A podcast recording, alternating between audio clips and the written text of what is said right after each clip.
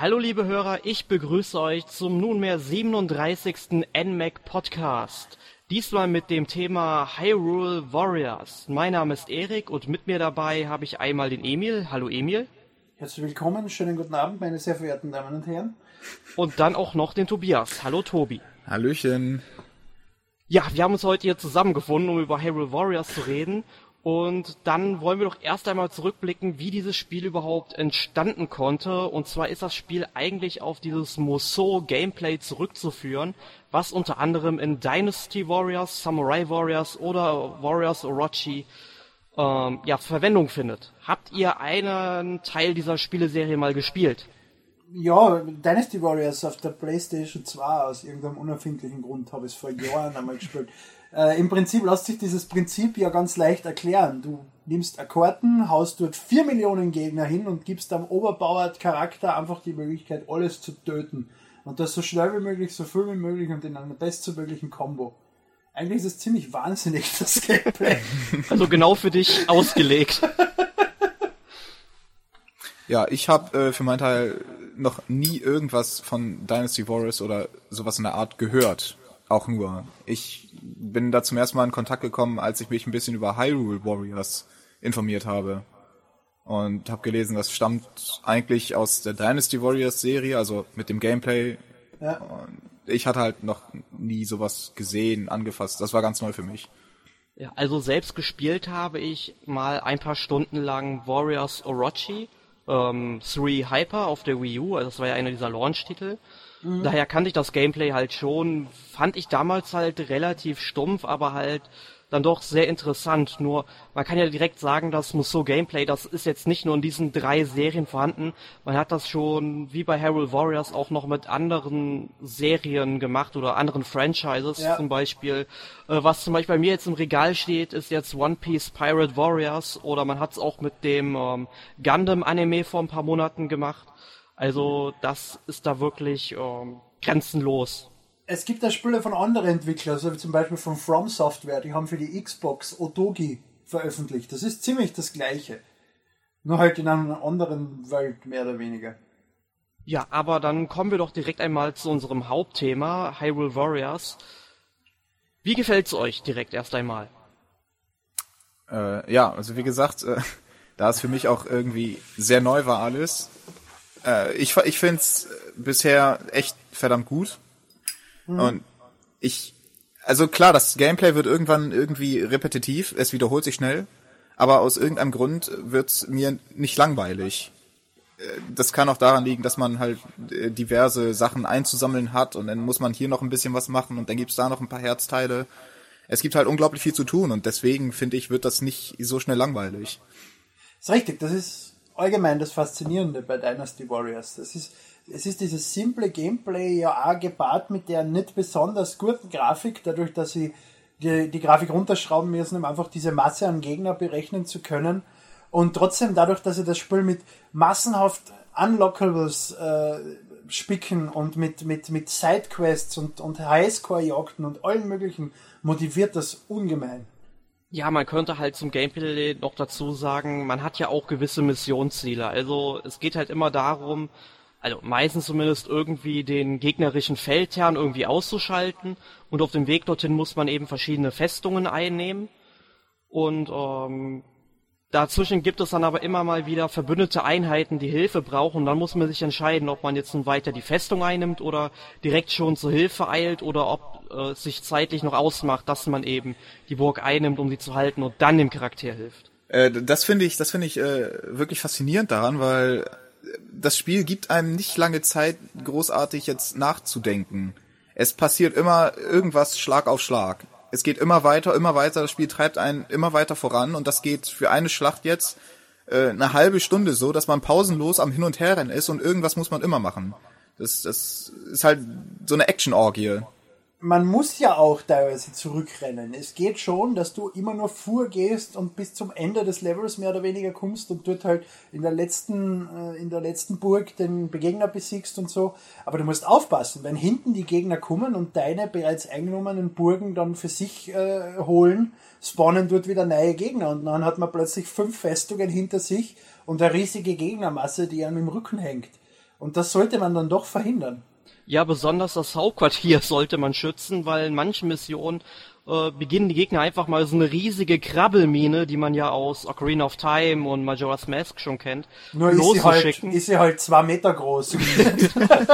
und ähm, ja, die sollte da am besten nicht ankommen. Ich meine, wenn sie selbst angekommen ist, ähm, läuft dann halt manchmal so ein Timer runter und dann hat man halt noch eine Minute Zeit, die zu zerstören. Aber man, wenn man dann am en anderen Ende des Schlachtfeldes ist, erstmal wieder zum Hauptquartier zurückzukommen, dann geht auch schon mal eine halbe Minute drauf und dann wird es knapp. Ja, ja, das ist äh, auch so ein Beispiel dafür, wie, wie unglaublich stressig es werden kann auf einer so einer Karte. Äh, zum Beispiel, als man, ähm, ich weiß nicht, ob ihr da schon, also Erik war da schon, ich weiß nicht, ob Emil da schon war. Es gab diese eine Mission, die hat mich wirklich extrem gestresst, wo ähm, der Darunia, also der Goron-Hauptmann, ähm, die meine, meine, meine, mein Hauptquartier die ganze Zeit mit, mit, mit Steinen bombardiert hat von zwei Festungen aus und dann musste man da irgendwie ganz schnell auf diesen Berg hoch, aber dazwischen lagen dann nochmal irgendwie zwei Festungen, um dann diese beiden Festungen, die diese Steindinger die ganze Zeit auf mein Hauptquartier abfeuern, irgendwie einzunehmen, damit sie da aufhören. Äh, das war Stress pur. das war echt. Äh, Aber heftig. es ist ja voll Strategie dahinter. Es ist nicht nur hektisch hin und her rennen und Gegner besiegen. Man muss sich entscheiden, ist das notwendig, das einzuholen? Habe ich die Zeit dafür? Ist nicht vielleicht der andere Gegner dort wichtiger zu besiegen? Ja, genau, das war auch ähm, etwas. Ähm, man hat ja meistens noch irgendwelche NPC-Mitstreiter, also auch Helden zum Beispiel. Wenn du jetzt als Link spielst, dann ist meistens noch irgendwie Impa und Zelda an deiner Seite oder sowas. Mhm. Ähm, so auch in der Mission hatte ich auch ein paar Mitstreiter und dann muss man sich natürlich schon überlegen, okay, nehme ich jetzt zuerst äh, die linke Festung ein und schlag mich da durch den Berg durch, durch diese beiden Festungen, die da auch noch sind, oder zuerst den rechten Berg. Es ist so oder so ungefähr ein gleich langer Weg, aber irgendwas muss ich ja zuerst machen. Und dann kommt die Information von deinen NPC-Mitspielern, die sagen, ja, ich kümmere mich immer um die Ostfestung. Und dann denkst du, okay, gut, dann kann ich ja die Westfestung machen. Und dann fängst du an, in der Westfestung da rumzukloppen. Und dann kommt irgendwann die Mitteilung, ja, ich stecke hier ein bisschen in der Patsche, kannst du mir helfen? Und dann denkst du dir, toll. Ja, aber diese Mission, die du da angesprochen hast, wo man, äh, wo Darunia eben die, das eigene Hauptquartier, also was heißt, also unser Hauptquartier dann quasi, ja, äh, mit Steinen bewirft, da habe ich gemerkt, man muss wirklich lesen, was auf dem Bildschirm alles mal angezeigt wird. Weil es gibt ja keinerlei Sprachausgabe, die dir irgendwie sagt, ja, lauf jetzt zu der Festung, kümmere dich jetzt um den. Also manchmal werden die Sachen schon in der Mitte groß angezeigt, was jetzt das nächste richtige Missionsziel ist. Und das steht dann, glaube ich, auch irgendwo am Rande oder zumindest auf dem ähm, Screen vom Gamepad. Und oben auf der Karte, die eingeblendet ist, da blinkt halt dann auch in der Zeit mal auf, wo du jetzt hingehen musst. Aber diese ganzen Dialoge von deinen NPCs, die tauchen halt einfach unten links in der, in der Bildschirmecke auf. Und am Gamepad. Und da auch vielleicht, gut. Ähm, am Gamepad hast du eine schöne Übersicht der letzten Nachrichten. Das heißt, du musst jetzt nicht hektisch versuchen, das zu lesen. Du kannst da dann einfach aufs Gamepad schauen. Das genau. ist schon sinnvoll gelöst. Ja. Sonst hat das Gamepad ja nicht viel mehr sinnvoll. Ja, das, das ist quasi, man kann ja auch, wenn man äh, mitten in der Schlacht mal kurz das Menü aufruft, gibt's da diesen Punkt Schlachtverlauf. Und auf dem Gamepad ist halt live, sozusagen Live-Mitschnitt dieses Schlachtverlaufs, wo auch die kompletten Dialoge aufgelistet sind. Das funktioniert sozusagen als Logbuch. Ja. Aber ich weiß nicht, ob ihr das rausgefunden habt, weil man findet ja wie in der Zelda-Serie ja auch Gegenstände, also Bomben, Enterhaken, Bumerang, Bogen etc. pp. Mhm. Und normalerweise das Spiel erklärt es einem so, dass man mit dem Steuerkreuz halt nach links und rechts immer durchswitchen kann. Das hielt ich allerdings für ein bisschen umständlich. Und wenn man halt auf dem Screen dann mal kurz den Daumen gedrückt hält, dann erscheint ja. quasi so ein Ringmenü und kann die Gegenstände halt auswählen. Das finde ich sehr viel sinnvoller und ist auch einfacher und schneller. Ja, definitiv. Ja, ich finde das mit dem Steuerkreuz auch extrem umständlich. Ich muss, weil immer wenn ich äh, mein Item wechseln will, weil irgendwie da gerade ein König Dodongo ist oder so und ich muss zu Bomben wechseln, weil ich vorher noch mit dem Enterhaken hier rumgeschwirrt bin oder mit dem Bogen, äh, dann, dann muss ich entweder aufhören zu laufen, um das durchzuswitchen, oder ich muss äh, aufhören zu schlagen, damit ich meine rechte Hand zum Durchswitchen benutzen kann. das ist ein bisschen ärgerlich, ja. Da fand ich das mit dem Gamepad ein bisschen angenehmer, obwohl ich die ganze Zeit mit dem Pro-Controller eigentlich spiele beim Gamepad finde ich aber ein Problem, nämlich dass du, äh, wenn du auf diesen Touchscreen druckst und dieses Menü siehst, du siehst es nicht am Gamepad, sondern nur am Fernseher. Das heißt, du musst zwar am Touchscreen dann drücken in die richtige Richtung, du siehst aber nur am Fernseher, ob es die richtige Richtung war. Da verstehe ich nicht, wieso sind die Items einfach am Gamepad haben einem geblendet, wenn du schon drauf druckst. Das ist wahrscheinlich einfach, damit du die Konzentration nicht von der Schlacht verlierst, sondern immer noch fokussiert, wo du hinläufst, da hinguckst. Dass wenn du gerade mit deinem Gamepad am Gange bist, aber da gerade nicht raufguckst, sondern irgendwo hin willst und da musst du natürlich Aber dann es noch geht wissen, beides. Ich, ich, ich sage jetzt nicht, dass das am Fernseher eine schlechte Idee ist. Ich sage nur, dass ich gern beides gehabt hätte. Das Gamepad als Touchscreen verwenden, ohne es direkt als Anzeige dann am Touchscreen ein Feedback zu haben, finde ich ein bisschen seltsam. Ja, vielleicht wollten sie einfach nicht die Textnachrichten überdecken. Und was ich noch sagen wollte, weil du vorher gesagt hast, es gibt diese ganzen Nachrichten von den Gegnern und so. Harry Warriors sagt mir wieder einmal, wie schlecht es ist, dass Zelda noch immer keine Sprachausgabe hat. Dynasty Warriors sonst hat ja, soweit ich weiß, komplette Sprachausgabe, oder? Da sind ja die Zwischensequenzen und die Aussagen der Charaktere und so alle vertont. Ich gehe mal davon aus. Ja, und, und, und bei dem Teil sind es einfach diese wirklich coolen Zwischensequenzen mit diesem grauenhaften Text. Ja, man, Ich das schlimm. muss sagen, es gibt ja eine Sprecherin, aber immer nur die, die die Schlacht halt einleitet, erzählt, was in der Geschichte Mm. passiert ist, oder eben, wenn die Schlacht vorbei ist noch. Aber das war's. Das richtig, aber die Charaktere sprechen. Nee, das ist richtig. Also die ganzen Charaktere bleiben dann komplett stumm. Und das mag vielleicht bei Zelda funktionieren, weil ich, ich habe so das Gefühl, die Zelda-Entwickler wissen besser, wie man damit umgeht, dass der Charakter nicht sprechen kann. Wie man Zwischensequenzen designt, dass sie nicht so wirken, dass eine Sprachausgabe fehlt. Das haben sie aber bei Dynasty Warriors in meinen Augen nicht geschafft. Da geht sie einfach ab. Ja, ich meine, das hätten sie ja einfach leicht umgehen können. Das war ja immer so das Argument, Link soll einfach keine Stimme haben, weil der Spieler selbst sich ja in Link reinversetzen soll. Das ist ein scheiß Argument, weil Link, Link sagt nämlich eh nie was. Ja, und ich meine jetzt in Di zum Beispiel nicht in Dynasty Warriors, aber in Hyrule Warriors spricht ja die Fee Proxy für ihn. Damit hätte man das ja super leicht umgehen können einfach. Das wäre ja dann sogar noch ein kleiner Schmunzler gewesen deswegen. Ja, aber Link spricht ja auch in Zelda nicht. Link wird in Zelda angesprochen mit, ach, du glaubst, dass da etwas passiert ist. Die Leute, als ob er was gesagt hätte und sie antworten ihm drauf und wiederholen dabei seine Frage. Das kann man ja bei der Sprachausgabe genauso machen. Das ist einfach ein- billiger, schlechter Grund für mich, warum Zelda noch immer keine Ja, Sprachausgabe also ich bin echt dafür, dass sie da auch mal mit der Zeit gehen und Zelda eine Sprachausgabe spendieren. Also ich ehrlich gesagt nicht. Ich bin da nicht so ein Fan von, wenn Zelda jetzt plötzlich vertont daherkommt. Warum? Weil, äh, ich weiß nicht, ich habe so das Gefühl, man kann es einfach dann nicht, also man, man wird einen Teil dann einfach verlieren auch, weil wenn jetzt Zelda tatsächlich mit einer Stimme daherkommt, dann wird denen auf jeden Fall, die eine Hälfte wird das nicht gefallen, diese Stimme, die andere Hälfte sagt, wurde endlich mal Zeit. Äh, Genauso wie bei den ganzen anderen bekannten Zelda-Charakteren, die alle auch reden. Es reden ja alle außer Link. Ich weiß nicht. Ich finde, das gehört so ein bisschen mit zum Zelda-Touch, dieses Zelda-Flairs, dass da halt nur rumgestöhnt wird und nicht. Ja, aber eben, aber eben die, die. Charaktere haben ja eine Stimme. Äh, wenn, wenn sie machen oh und oh und wenn Link in Ocullen auf deinem runterfällt, schreit er Scheiße! Ja, ich verstehe bis heute Scheiße.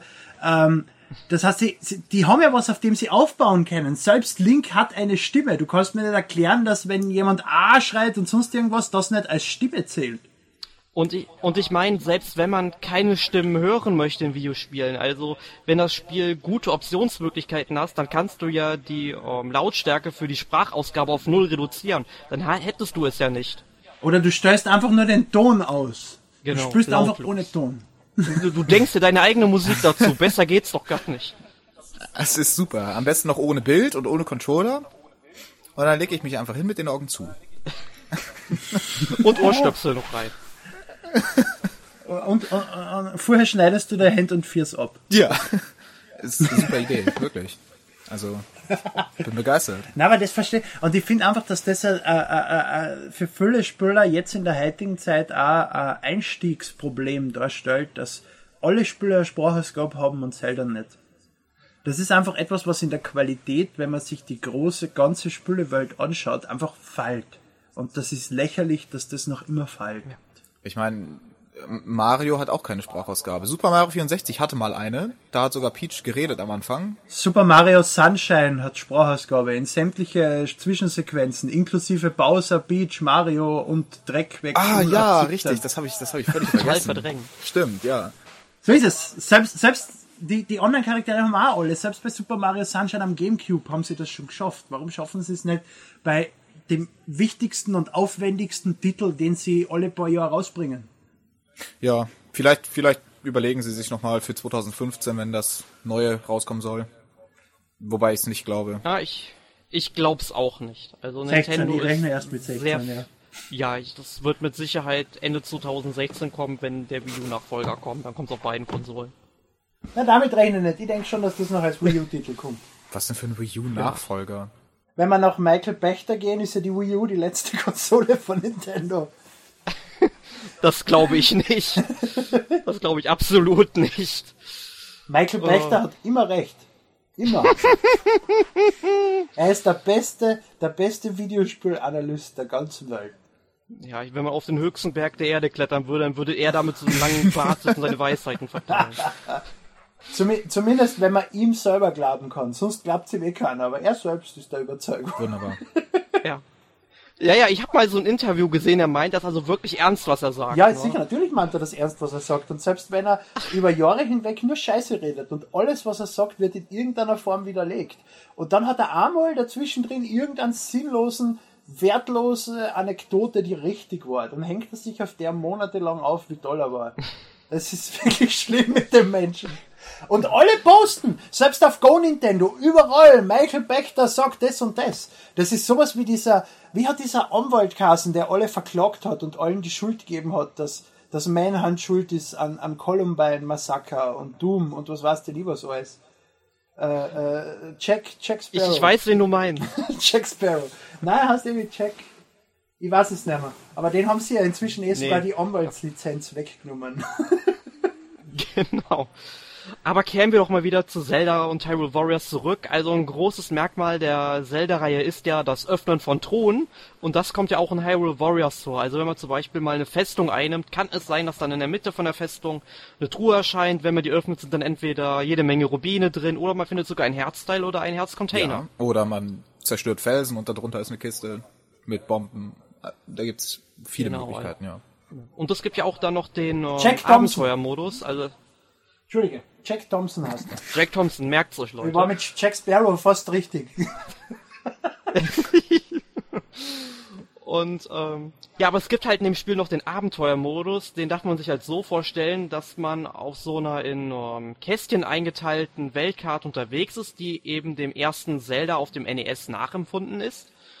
Und ähm, dort halt nach und nach die Felder freischaltet, indem man auf den Feldern eben in bestimmte Schlachten zieht. Und dann sieht das Spiel natürlich auch wieder wie in Hyrule Warriors aus. Und je nachdem, mit welchem Charakter man dann die Schlacht gewinnt oder wenn man da bestimmte Ziele erreicht, kriegt man halt auch Belohnungen. Der hat sich äh, meiner Meinung nach als überraschend abwechslungsreich herausgestellt. Ähm, da gab's, da gibt's eine große Varietät an, an Missionen, wie ich finde. Es gibt einmal so ein, so ein Waffenquiz, da, da gehst du dann in so eine Festung und dann wird dir die Frage gestellt von wegen, also nicht, also es ist eigentlich keine Frage, es ist einfach besiege äh, den Gegner mit dem Langschwert und dann spawnen da drei Elite-Gegner und du musst erstmal rausfinden, welcher von denen hat jetzt ein Langschwert und wer nicht. Und wenn du einen Fehler machst, bist du halt raus. Und dann gab's halt noch diese normalen Missionen, quasi eine abgespeckte Mission von diesen Legenden-Modus-Missionen, wo halt, es ist irgendein Schlachtherr, irgendjemand, kann irgendjemand sein, also kann von Ruto bis Ganondorf gehen, dein Gegner, ist völlig egal, hat keinerlei Relevanz. Und dann ist halt dein, deine Aufgabe, besiege den. So, halt diese Standarddinger gibt's natürlich auch. Und dann gibt's noch Item-Quiz und ach, ich weiß auch nicht. Äh, je- jedenfalls viele, viele unterschiedliche, wie ich fand. Wahrscheinlich wiederholen die sich bei der Größe der Karte wahrscheinlich äh, auch irgendwann wieder, aber bis jetzt finde ich's äh, ziemlich gut. Tatsächlich. Mir erinnert es teilweise an die äh, Nebenmissionen in Bayonetta 2, wie sie angekündigt worden sind. Da gibt's ja diese, diese Sidequests, wo du dann einfach in so ein Portal gehst und dann hast du genau dasselbe. Besiege zehn Gegner ohne den Boden zu berühren. Besiege so und so viele Gegner innerhalb von so und so vielen Sekunden. Und alle möglichen so ein Scheiß. Ich weiß nicht mehr genau, wie das hat. Ich glaube Wispelheim oder Muspelheim. Muspelheim hat's geheißen. Nein, aber ab, äh, abwechs abwechslungsreich ist das Spiel ja schon allein durch seine Charaktere, weil man spielt ja durchweg nicht Link, wie ihr es vermutlich schon anhand äh, des Podcasts erraten habt. Ähm, es gibt zum Beispiel auch Zelda kann man spielen, man kann mit Ganondorf spielen, mit Midna, mit Impa, mit Sheik, ja. Und auch, auch, auch mit neuen Charakteren, die erst eingeführt worden sind in Hyrule Warriors. Genau, Lana zum Beispiel. Lana, Sia, genau. Das finde ich äh, auch super. Was ich da ein bisschen ärgerlich finde, ist, dass man, es gibt ja dieses äh, relativ umfangreiche Crafting-System. wo man sich äh, unterschiedliche Medaillen craften kann, die dann unterschiedliche Bonis auf diesen Charakter ähm, Legen. legen. Richtig, das war das Wort. Da finde ich es ein bisschen nervig. Es ist halt bei jedem Charakter immer das Gleiche. Und man muss für jeden Charakter dann immer wieder dieselbe Medaille quasi anfertigen. Wenn man jetzt auf allen, Aber durch unterschiedliche Gegenstände teilweise. nicht teilweise, das sind tatsächlich bei jedem immer andere Gegenstände. Und wenn du tatsächlich sogar einen Goldrang von der Medaille äh, erreichen möchtest, dann, dann musst du halt auch seltene Materialien wie Silbermaterialien und Goldmaterialien an den Tag legen, die halt nur irgendwie einmal alle Jubeljahre äh, droppen. Ähm, und jeder hat da seine eigenen unterschiedlichen Spezialmaterialien, die er braucht, um diese Medaille herzustellen. Also für Link beispielsweise benötigt er Ganondorfs Klaue und irgend noch irgendwas anderes und so weiter und so fort. Ganondorf geg- dagegen braucht Links Schal und, und Links äh, Schuhe oder irgendwie sowas. Das ist halt alles, haben alle, alle Charaktere quasi ihre eigenen Materialien. Das, das finde ich, das finde ich ganz gut. Links Schal brauche ich auch. Ja, aber wobei du, was mir auffallen ist im Crafting-System, was ich eine interessante Entscheidung finde, dass du dir Levels mit Gold kaufen kannst. Du kannst dafür zahlen, dass dein Charakter auflevelst. Du musst ihn nicht spülen dafür. Ja, aber auch nur bis zu dem Zeitpunkt, bis äh, dein den Level des mo- momentan am fortgeschreiteten Genau, Max-Level Charakter erreicht hat. zahlen, ja. Trotzdem, das finde ich interessant, dass du die Charaktere nicht trainieren musst, sondern einfach Geld ausgeben kannst, was du mit anderen Charaktere verdient hast, um den Charakter auf ein entsprechendes Level zu bringen. Macht Das natürlich Sinn, Ja, weil wenn du, wenn du den Level 1 Charakter in der Story dann in einem späteren Level plötzlich anfängst mit dem zu spielen, ist das ziemlich für den Arsch. Aber ich habe so noch nie gesehen bei Spiele, dass man für Level Gold zahlen kann. Ja, aber man muss dazu sagen, dass es mit der Zeit sehr, sehr teuer wird. Also die ersten Stufen, die gehen noch, aber ich glaube spätestens ab Stufe 10, da zahlt sie sich schon dumm und dämlich dran. Also es geht. Ich habe jetzt schon äh, diverse Charaktere von Level 19 auf Level 25 gebracht, weil alle Fünfer-Level sozusagen, also 5, 15, 25, äh, bekommt man einen Herzcontainer dazu. Geschenkt. Einfach dadurch, dass man das Level erreicht hat. Also bringe ich möglichst meine Charaktere immer auf die nächsthöhere Fünfer-Stufe. Also habe ich jetzt alle von 19er oder niedriger auf 25 aufgelevelt und das hat mich irgendwie, um einen Charakter von 19 auf 25 zu bringen, hat nicht, ich weiß nicht, vielleicht 90.000 gekostet. Das, das ist für, für Hyrule Warriors Verhältnisse nicht so viel. Dadurch, dass man innerhalb von ein paar Schlachten schon wieder 100.000 zusammen hat, finde ich das äh, ganz in Ordnung. Naja, man kriegt halt pro Schlacht so 10 bis 15, glaube ich. Das Es, sind an, an zwei Stunden Gameplay sind das, um den Charakter, um das bezeugen zu können im Prinzip. ja, es ist halt, ähm, es kommt ein bisschen darauf an, wie viel man zahlt, ähm, wie, wie weit die Spanne ist, die man zurücklegen möchte. Wenn man jetzt einen Level 1 Charakter auf Level 25 bringen möchte, dann zahlt man locker irgendwas bei 500.000. Ja, natürlich. oder auch mehr. Also deswegen ist es ganz hilfreich, die immer ein bisschen, ein bisschen aktuell zu halten zumindest. Aber das ist eine schöne Möglichkeit, seine Charaktere halt aktuell zu halten, ohne dass man dafür jetzt großartig äh, Erfahrung grinden müsste. Ganz stumpf immer wieder Schlachten wiederholen, damit die aufleveln. Das haben sie gut umgangen, finde ich. Das heißt, es ist eher ein bisschen eine Casual-Erweiterung. Im Prinzip schon. Es, es ist insofern eine Erweiterung, dass sie langweiliges Grinden un, Ja. unbrauchbar macht. Was, was ja ein Hardcore-Gamer nicht machen wird. Deswegen ist es eine Casual-Erweiterung in meinen Augen. Kein, in meinen Augen würde das kein Gamer gerne machen, weil das extrem langweilig ist. Ah, es gibt, ich habe Bekannte, die haben über 1000 Spielstunden bei Pokémon. Was glaubst du, was sie da machen? Sie rennen hin und her und brüten Eier aus oder trainieren irgendwelche sinnlosen Pokémon auf EV. Das heißt, du besiegst den, dasselbe Pokémon auf Level 3 255 Mal, damit der EV-Wert perfekt ist und so. Es gibt schon Motivierte, die das tun. Ja, also gibt es schon, aber Okay, gut. Äh, für mich wäre es nicht. nee, für mich auch nicht. Ich meine, ich habe ja auch bei Final Fantasy XII habe ich es ja auch sein gelassen, irgendwann die ganzen Charaktere dann hochzutrainieren, weil es haben immer nur die Charaktere Erfahrungspunkte gekriegt, die jetzt in deiner Klasse, äh, in deiner Gruppe waren.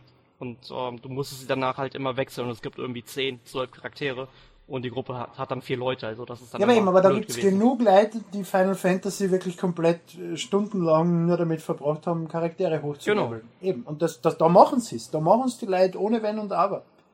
Ja, ich kenne halt auch Leute, die machen das und gucken sich neben, zum Beispiel bei den älteren wie Final Fantasy VII, das halt noch mit Kampfbildschirm läuft, wo man eigentlich nur auf die X-Taste hämmern muss. Da gucken sich in der ganzen Zeit dabei Anime an, zum Beispiel, ja, und sind dann halt so beschäftigt und trainieren ihren Charakter dabei. Ja, ist wohl richtig. Der Deki sitzt da, wenn er Pokémon e.V. trainiert bei uns vor dem Fernseher und schaut mit uns Person of Interest, während er das tut. Also, Schön. Es erfordert, es erfordert nicht die volle Aufmerksamkeit des Spielers. Das ist schon korrekt. Zum Glück nicht. Ja gut, das ist dann, das ist dann aber so ein entspanntes äh, Farmen von Erfahrungspunkten. Das geht ja bei Hyrule Warriors nicht. Da musst du ja aktiv dabei sein, damit das funktioniert. Das ist richtig, und ja. das wäre Das ist dann, glaube ich, auf Dauer einfach zu langweilig, zu langwierig und viel zu stumpf. Ja. Ja, aber apropos stumpf. Stumpf finde ich auch die künstliche Intelligenz der Gegner und der Verbündeten. Wie steht ihr dazu? Das war bei Dynasty Ja. Warriors immer schon so. Ja, ja, klar, aber wie findet ihr das? Darum geht's mehr. Also ich hatte ja noch nie Dynasty Warriors irgendwie in Kontakt getreten, deswegen kann ich nur aus Sicht eines der, dessen Hyrule Warriors Spiel das erste Warriors Spiel ist, das er jemals hatte. Und das ist halt wirklich grenzwertig. Es ist noch, noch okay, aber manchmal stehen sie auch einfach nur rum und machen gar nichts mehr, wo du dir denkst, jetzt habe ich eine riesige Armee, aber sie bewegen sich nicht. Warum bewegen die sich nicht mal auf die Gegner zu oder so? Das ist richtig. Also bei die eigenen Charaktere, bei die Verbündeten ist es ein Problem. Bei die Gegner selber, diese großen Gegnerhorden und so, erwarte ich aber nicht mehr KI. Weil die, die äh, haben ihre Kraft einfach durch stumpfe Masse. Und wenn sie schlaue Spezialeinheiten wären, die von alle Richtungen sich anschleichen und was weiß ich was, dann wäre das ein ganz anderes Spiel und auch nicht mehr der Sinn dahinter, dass du in große Massen reinsteigst und die einfach alle niederschlachtest. Ja, da fand ich ähm, im Vergleich zur stumpfen Massen-KI ähm, fand ich da sehr gut diese Bossgegner und auch äh, gegnerische Helden. Halt allgemein gegnerische Elite-Gegner sozusagen. Die fand ich äh, wiederum herausfordernd. Also ich muss sagen, ich habe auch auf schwierig gespielt von Anfang an, weil ich eigentlich generell immer alles auf schwierig spiele, was was so gibt. Und das fand ich dann schon äh, tatsächlich, wie es auch heißt, schwierig. Da, da musste man ein bisschen mit Taktik auch rangehen. Manche, manche Endbosse haben, also wenn es Zelda-typische Endbosse waren, hatten sie natürlich auch dementsprechend immer die äh, Schwachstelle, die man von Zelda schon kennt. König Dodonko, einfach Bomben in den Rachen werfen. Oder hier diese, äh, diese vierköpfige Pflanze aus äh, The Legend of Zelda 1. Ähm, einfach mit einem Boomerang bewerfen, bis sie K.O. ist und dann draufhacken. Das fand ich schon extrem. Und vor allem der Endboss. Da will ich jetzt nicht spoilern, aber der Endboss. da kam doch mal alles dann zusammen irgendwie. Wenn du jetzt aber sagst, du spielst Hyrule Warriors auf schwer, da sehe ich ein großes Problem im, im Schwierigkeitsgrad, dass die Charaktere auf höhere Schwierigkeitsgrade einfach nur mehr Leben haben und mehr Schaden machen. Sie, sie kennen nicht mehr, sie machen nichts anders. Es ist einfach nur ein billiges plus 30% beim Leben. Fertig. Ja, aber das ist, das ist, das ist bei den meisten Spielen so. Da spreche ich aus Erfahrung. Das ist bei den meisten Spielen einfach so.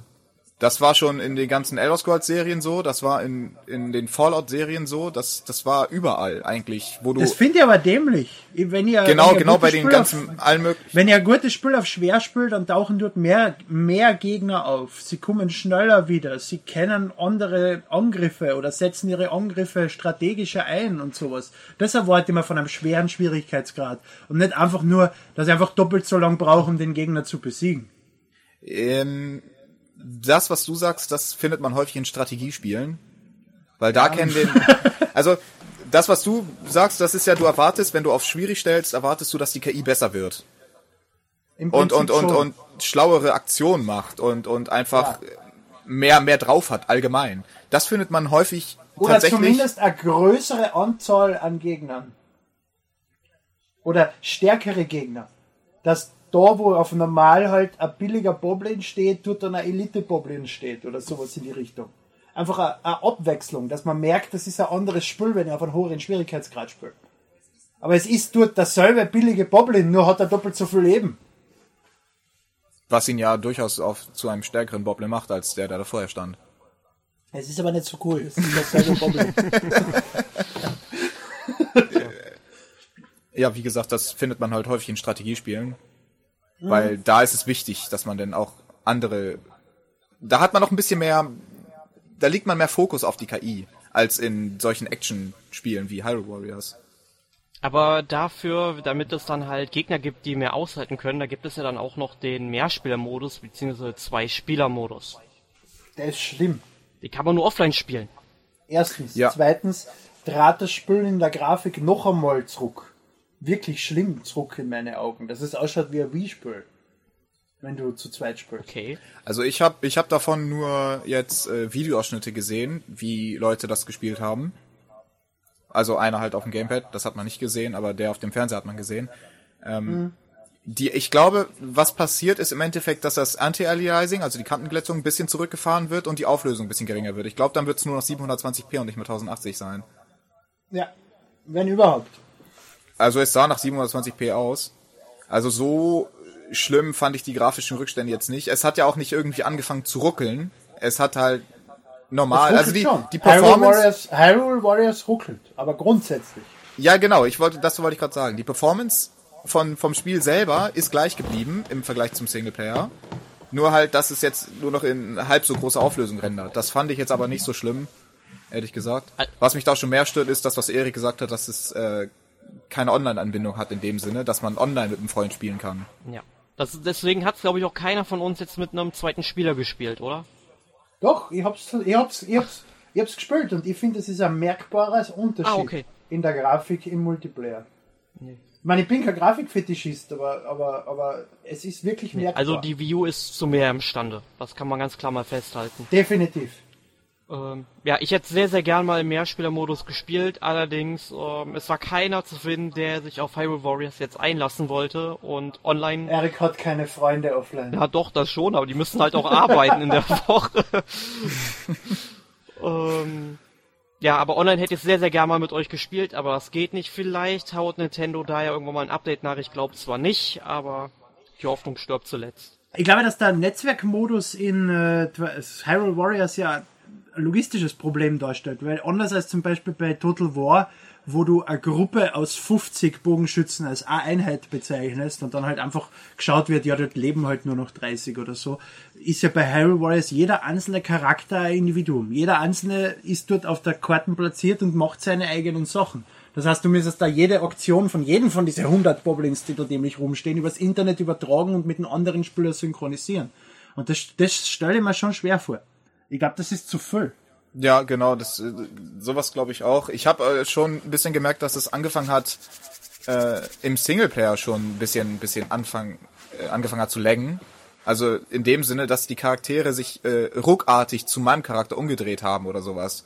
Dass sie dass da halt keine fließende Bewegung da war, sondern sich ruckartig so ein bisschen hin und her bewegt haben. Daran merkt man schon, dass dass die Rechenauslastung extrem hoch ist, tatsächlich, um das darzustellen. Und ich glaube, wenn man das dann, wie du sagst, schon äh, irgendwie online versucht über ein Netzwerk, dann, dann wird alles zusammenbrechen, glaube ich. Man merkt es ja schon bei Super Smash Bros. Brawl, das funktioniert ja online so gut wie gar nicht die meiste Zeit. Zumindest nicht sinnvoll spielbar. Und deswegen spielt es kein Mensch online im Prinzip. Jeden, den man mit Super Smash Bros. Brawl und dem Online-Modus konfrontiert, die wenigsten Leute sagen dir was Positives. Und mir ist dadurch dann lieber, sie haben keinen drin, als sie haben einen schlechten drin. Aber ähm, wenn ich jetzt mal an Warriors Orochi 3 Hyper zurückdenke, das hatte ja einen Online-Modus und der funktioniert auch eigentlich ganz gut. Ist das dieselbe Masse an Gegnern schon? Ich meine schon, ich hab, es ist schon Ja, dann sind sie einfach nur, dann sind sie einfach nur faule Schweine. Okay, ich wollte ich wollt, ich wollt sie verteidigen, aber sie haben sich selbst widerlegt. Das tut mir sehr leid. ist leider schon was her, wo ich es gespielt habe. Aber ich habe gerade noch mal ein Video im Internet gegoogelt, während du das erzählt hast. Da lief es anscheinend Ja. so ganz gut. Ähm, aber wie hat euch denn jetzt insgesamt das Spiel gefallen, um mal zu einem Fazit zu kommen? Emil, fang doch mal an. Ich find's gut. Es ist nicht Zelda, aber genau das habe ich auch nicht erwartet vom ersten Moment an, wo ich es gesehen habe. Es ist Dynasty Warriors und es spielt sich auch so wie Dynasty Warriors, nur eben mit Zelda-Charaktere. Man darf also kein großes Abenteuer oder sonst was erwarten, sondern man muss Dynasty Warriors erwarten und dessen Hauptaufgabe ist es nun mal einfach mit einem Charakter, wie schon mehrmals erwähnt, so viel wie möglich, so schnell wie möglich niederzuschlachten. Und das ist was ganz was anderes als Zelda, aber es macht wirklich Spaß. Ich hätte nicht, ich habe mich drauf gefreut, aber ich hätte nicht erwartet, dass es so viel Spaß macht. Ja, äh, dem schließe ich mich an. Ähm, man muss auch kein Zelda erwarten. Es steht ja im Endeffekt auch nicht The Legend of Zelda drauf. Und wenn nicht The Legend of. Zelda so draufsteht, dann ist auch kein The Legend of Zelda drin. So, nur weil Link auf dem Cover ist, sollte man da nicht äh, rangehen. Da sollte man sich schon ein bisschen mehr informieren dann. Und äh, sonst, wie gesagt, schließe ich mich an. Es macht aus irgendeinem unerfindlichen Grund auch nach äh, jetzt 40 Stunden immer noch äh, viel Spaß, sich in die Schlachten zu stürzen und die Aufgaben zu machen.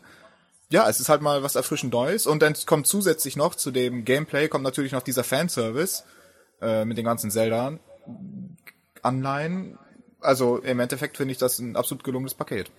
Das muss man nämlich auch noch sagen, diese Zelda-Anleihen haben sie richtig gut gemacht. Also die holen ja die, die, die, die, die verstecktesten Charaktere von irgendwelchen Serien raus, an die sich der größte Zelda-Fan nicht mehr erinnern kann. Also die haben sich wirklich mit Zelda beschäftigt und haben sich wirklich Mühe gegeben, das Zelda-Setting zu Dynasty Warriors rüberzuholen und die Charaktere und die Musik und so weiter. Ja, ich schließe mich im Endeffekt euch beiden wirklich nur an. Also ein Zelda ist es nicht. Es ist eher so ein Dynasty Warriors mit den Zelda-Anleihen, die aber wirklich gut integriert sind. Das Spiel hat mir wirklich, ja, sehr, sehr viel Spaß gemacht, zumindest in den ersten 15 bis 20 Stunden. Jetzt hat sich so langsam ein bisschen Monotomie eingesetzt. Das heißt, ich werde wohl erstmal ein bisschen Pause machen, es dann aber immer mal wieder rausgraben, wenn ich da mal einen finde, der es mit mir zu zweit spielen will. Weil, um einfach die Charaktere zu leveln, weil ich bin ja einfach einer, der gerne alles aufs Maximum trainieren möchte eigentlich. Und ich denke mal, im Mehrspielermodus kann ich das sehr gut machen. Aber was mir besonders noch gut gefallen hat, was wir gar nicht angesprochen haben, war der Soundtrack des Spiels. Das war ja so ein bisschen rockiger E-Gitarren-Zelda-Soundtrack-Mix. Also wirklich, wirklich mhm. großartig und hat sehr, sehr gut zu den ganzen Schlachten gepasst. Der ist mir auch recht schnell aufgefallen und, und, und man erkennt Zelda wieder, aber es ist komplett ungewohnt für, für Fans von Zelda Soundtracks oder sonst irgendwas, aber er passt ausgezeichnet zum Gameplay. Nintendo, ich habe noch genug Sternepunkte übrig. Sternekatalog, ihr wisst Bring. Bescheid. Und was man ja nicht vergessen darf, wo du eben gesagt hast, jetzt nach 20 Stunden wird's langweilig oder so, es sind ja schon vier Download-Content-Packs angekündigt, die im Oktober, November, Januar und Februar erscheinen. Mit neue Charaktere, neue Szenarien, neue Karten, allen möglichen Zeug.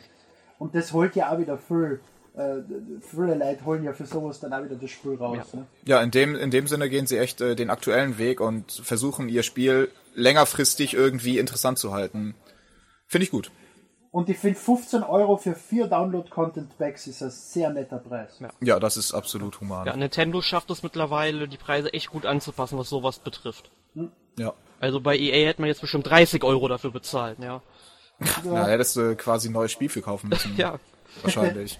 Naja, aber normalerweise kommt auch so, ein Spiel, auch so ein Paket für 10 Euro raus, ungefähr. Dann wären das 40, wenn du sie dann zusammenkaufst, 30. Das wäre auch so der Preis, auf den ich kommen mhm. würde in der normalen DLC-Welt.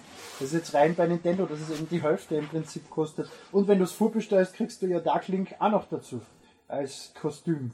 Ja, ja, das ist, äh, ja, da gehen sie jedenfalls einen guten Weg.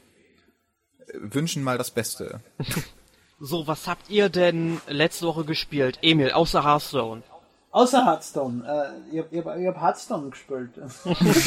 Ansonsten, nein, ich, ich, hab, ich hab angefangen, eine neue, eine neue Videoreihe fürs NMAC auf YouTube äh, zu kreieren. Äh, das ist eine veränderte Form von Emil spielt, äh, wo man sich immer nur so 10 Minuten hinsetzen und, und zusammen mit einem Freund, der eben das Spiel gut kennt, das eine Runde anspielen. Dadurch habe ich inzwischen fünf verschiedene Spiele gespielt, die wir gestern aufgezeichnet haben. Wirklich aktiv gespielt habe ich die Wochen leider nichts. Nichts, an was ich mich erinnern kann. Vielleicht ein bisschen GTA 5. Das ist ja eine erfüllte Woche gewesen dann. Ja, manche Menschen müssen arbeiten. Ja. ja. für die ganzen Freunde, die mit mir nicht Hyrule Warriors spielen wollen. Aber Tobi, wie sieht das denn bei dir die Woche aus? Äh, ja, ich bin immer noch in den Semesterferien. Das neue Semester fängt erst am 15. Oktober wieder an. Also habe ich bis dahin noch äh, jede Menge Freizeit. Und ich habe, was habe ich gespielt? Ja, ich pendel momentan zwischen drei Spielen. Hyrule Warriors natürlich, ähm, The Elder Scrolls Online nach wie vor und äh, The Elder Scrolls 3, Morrowind, oh, habe ich mal wieder oh, rausgekramt. Tolles Spiel, tolles Spiel. Ja, ist meiner ja, Meinung nach sogar ja. bester Teil der Elder Scrolls Reihe. Also ich habe Skyrim noch nicht gespielt, aber bis dahin eigentlich. Skyrim macht auch vieles richtig, aber es ist halt in vielen Belangen auch ein bisschen eine verweichlichte Variante von Morrowind, wenn man mal so möchte. Aber das wirst du dann vielleicht noch sehen selber. Ja, auf jeden Fall. Ich habe ja irgendwann mal bei Hall of Gaming mal die äh, Premium Edition gewonnen. Also beziehungsweise den Code dazu, den habe ich dann eingelöst und das war's bisher. Das ist jetzt in meiner Steam Library drin.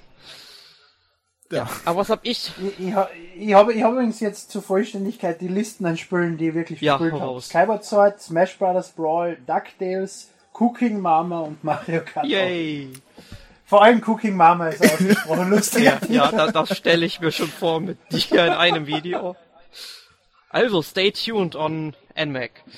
Nee, äh, was hab ich gespielt? Ich überlege gerade, ähm, ich habe mal eine Runde Hyrule Warriors gespielt, aber auch nur relativ kurz.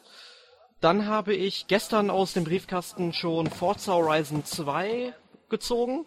Du Schwein. Also aber noch die Xbox Du 360 Schwein. Fassung, weil ich habe ja keine Ah, okay, die kannst du, die kannst du behalten. Das Ja, weil ich keine Xbox One habe. Äh, Ich habe es jetzt zwei, drei Stunden gespielt. Also bisher gefällt es mir eigentlich sehr gut. Noch nicht ganz so gut wie der erste Teil, aber das kommt vielleicht noch, weil ich habe ja erst so einen ganz kleinen Bruchteil vom Spiel gesehen. Ähm, ja, und dann bin ich diese Woche noch äh, fremd gegangen. Ähm, ich habe mir nämlich Oh. eine PlayStation Vita tatsächlich mal gekauft. Die gab's halt im irgendwie seltsam, dass du Forza Horizon ansprichst und danach erst sagst, ja, ich bin mit der PlayStation Vita fremdgegangen. Ja, ja, das ist, weil wenn das böse Wort bei dir fällt, dann, dann höre ich immer so, ja, dann hört man sowas nämlich. Ähm, Nein, äh, gegen die PlayStation Vita kann ich so nichts sagen, weil ich den Indie-Support von Sony ausgezeichnet finde und die ganzen Indie-Titel, die man auf der PS im PlayStation Network findet, äh, bisher bei Nintendo oder Microsoft noch vermisst. Sie bemühen sich zwar auch sehr, aber es ist nicht diese Masse an qualitativen Exklusivtiteln, wie sie Sony ich weiß nicht, wie sie es schaffen, aber irgendwie schaffen sie es, dass die Leute heute noch für ein Handheld, was kein Schwein gekauft hat, was kein Schwein haben will, äh, weiter exklusive, äh, richtig gute Indie-Titel zu veröffentlichen. Darf ich dazu was sagen? ja. Glorious PC Master Race. So. Steam. Lord Gaben. Und ja, das, das, das war meine Ausführung zu diesem Thema Indie-Titel. Natürlich gibt's auf Steam auch eine große Masse davon, aber wir sind, wir sind Konsolenspieler, Tobi. Wir spielen Spiele nicht auf Steam. Doch, also ich schon. Ja, ich habe auch eine Steam Library. Ich habe auch Steam, ich habe auch Steam Library mit über 500 20, Spielen. 600 Aber könnten wir uns Mal? jetzt, ich weiß es nicht. ich blick nicht mehr, ich blick nicht mehr durch. Es sind so viele, die ich noch nie gespielt habe. Nein, aber zurück zum Thema. Ich habe mir halt die PlayStation Vita geholt, weil ich Buh! genau, Uh. nein, weil für 150 Euro zusammen mit Tearaway neu im Saturn, das ist noch die alte mit dem OLED-Bildschirm, nicht mit dem LED-Screen. Äh, fand ich war ein super Angebot. Ich meine dann 35 Euro für eine 16 Gigabyte keine Memory-Karte, wie man das Ding da nennt, finde ich dann schon ein Memory bisschen Stick, happig, aber denn, dementsprechend habe ich halt Tearaway gespielt und das Spiel ist wirklich großartig. Also das ist so geisteskrank, wie du es vermutlich bezeichnen wirst, Emil. ähm, muss man unbedingt Media- gespielt haben, wenn man sich das Gerät mal irgendwie anschaffen sollte. Media Molecule macht ja auch mit Little Big Planet einen richtig guten Job. Und die werden Nintendo nie verzeihen, dass sie sie weggeschickt haben. Ach, haben die Little Big, Little Big Planet ist erst Nintendo vorgestellt worden und Nintendo wollte es nicht haben. Tja. Und Sony hat sie dann mit offenen Armen empfangen und deswegen hat die PlayStation jetzt einen guten Exklusivtitel. Tja. Ich will, dass Nintendo wieder Rare zurückkauft von Microsoft. Das kann ja nicht sein, dass die da vergammeln. Na, das bringt nichts. Rare jetzt zurückzukaufen wird nichts mehr bringen, Nee. die ganzen guten Leute sind längst weg. Ja. Das ist genauso wie mit Microsoft, die sich jetzt Mojang gesichert haben und die Gründer jetzt alle weg sind. Ja, das ist so geil. und dafür zwei Milliarden, oh, wie teuer, wie viel. Zwei, zweieinhalb Zwei. Milliarden Dollar Ja. kassiert der. Für, ein- für ein langweiliges Mistspiel, wo es nur darum geht, Würfel in der Welt irgendwo zu platzieren. Ja, man hat- Den, die, die Freude an Minecraft habe ich nie verstanden. Ja, ich auch nicht. Aber ähm, dann jedenfalls, während ich gestern noch Forza Horizon 2 auf der 360 installiert habe, habe ich noch 15 Minuten Mega Man 6 gespielt, weil mir langweilig war.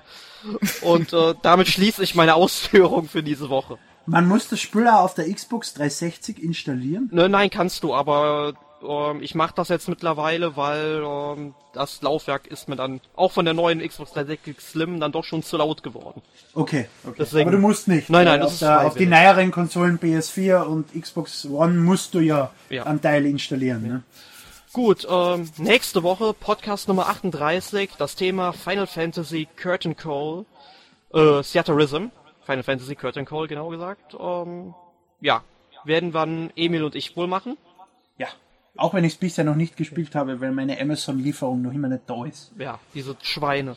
Aber es ist ja Sonntag. Ich habe nicht wirklich erwartet, dass sie heute kommt. Ja. Bei euch kommt samstags keine Post, ne? Na, na, äh, wenn, wenn ein Spiel bei uns am Freitag erscheint, rechne ich Montag damit. Okay. Während ihr es dann am Freitag oder am Samstag kriegt. Es ist leider, es ist schade. Aber ich habe Zeit. Oder Expressversand. Ja. ja, und wenn ihr irgendwelche Fragen zu Theaterism habt, dann schreibt uns bitte an redaktion.n-mac.org und dann werden wir sicherlich nächste Woche darauf eingehen können.